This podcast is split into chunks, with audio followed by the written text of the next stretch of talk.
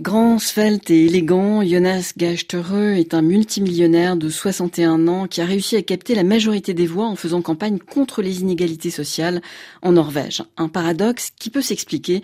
Frank Orban, professeur de sciences politiques à l'Université Collège de Osthold. Il y a eu un problème d'image euh, vis-à-vis du public norvégien, même d'une famille assez riche. Donc il y a eu un déficit du côté de l'aile gauche euh, du Parti travailliste, disant que Gachtereux euh, n'était pas vraiment en position de représenter euh, le côté populaire du parti.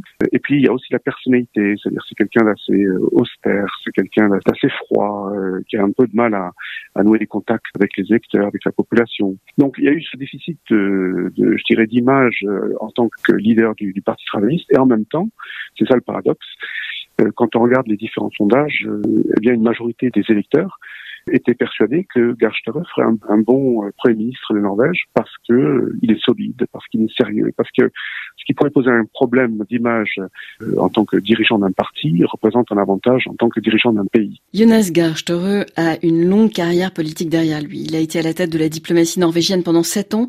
Un de ses faits d'armes est d'avoir resserré les liens avec la Russie pour régler un différent frontalier qui a permis à la Norvège d'étendre son exploration pétrolière. Que peut-on attendre de lui à la tête du gouvernement norvégien? Louis Claire, professeur d'histoire contemporaine à l'université de Toukrou.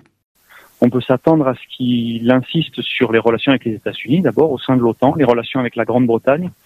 Euh, la, Norvège n'est pas un membre de l'Union européenne, donc elle est un peu aussi dans, une situation assez similaire à celle de la Grande-Bretagne aujourd'hui après le, après le Brexit. Et ensuite les relations avec les pays nordiques. Et ensuite, je pense, les relations avec la Russie. Mais ce socle devra être euh, bâti et ce socle est composé de, de, de l'OTAN, des pays nordiques, euh, des pays européens et ensuite sur cette base-là, on pourra avoir des relations cordiales avec la Russie. Je pense pas que la Norvège veuille euh, avoir de mauvaises relations avec la Russie, au contraire, mais ils, ont besoin d'un socle assez fort de façon à pouvoir être en bonne position pour, euh, pour mener leurs relations avec la Russie.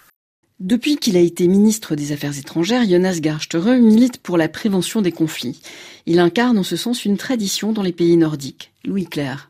On se rappelle des accords d'Oslo, qui avait euh, pour un temps euh, calmé le, conflit israélo-palestinien dans les années 90, la Norvège et les pays nordiques en général se présentent comme des médiateurs, se présentent comme des, pays bons offices.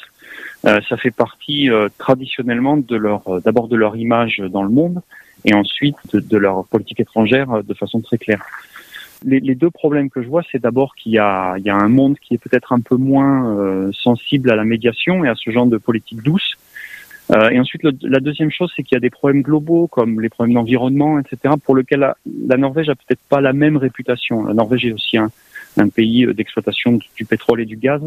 Donc sur ces, problèmes globaux, peut-être que la Norvège n'a pas exactement les mêmes cartes que pour des questions de médiation un peu plus, politiques. Donc il y a un monde un peu plus complexe dans lequel la, Norvège va certainement essayer de mettre en avant ses qualités de médiateur, mais où, euh, où ça va être peut-être un petit peu plus difficile. Et il faudra d'abord à Jonas Gahr tout son talent de négociateur pour former la coalition de gauche qui doit succéder à la coalition de droite qui a perdu les élections.